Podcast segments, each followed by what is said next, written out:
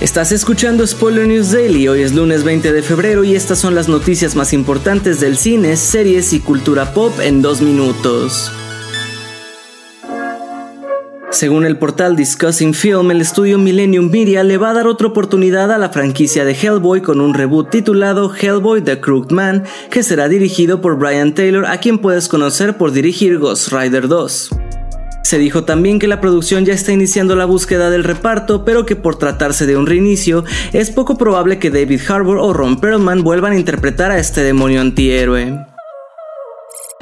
En otras noticias, durante el podcast The Hot Mic, el periodista Jeff Snyder reveló que los rumores sobre Robert Pattinson apareciendo en el spin-off del pingüino con Colin Farrell eran ciertos, aunque no se sabe si aparecerá como Batman, como Bruce Wayne o como ambos, pero es probable que solo lo haga en un episodio de los ocho que conformarán la primera temporada.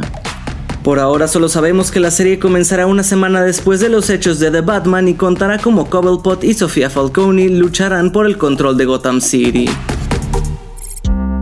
Para cerrar les cuento que Zach Galifianakis, a quien recuerdas de la franquicia que pasó ayer, se ha unido a la adaptación live action de Lilo y Stitch que prepara Disney Plus.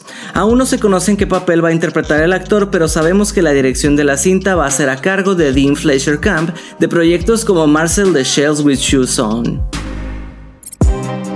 Esto ha sido todo por hoy. Recuerda seguir este podcast donde sea que lo estés escuchando para enterarte de cada nuevo episodio. Yo soy Andrés Addiction y Spoiler News Daily es una producción de Spoiler Time y Posta. Hasta mañana.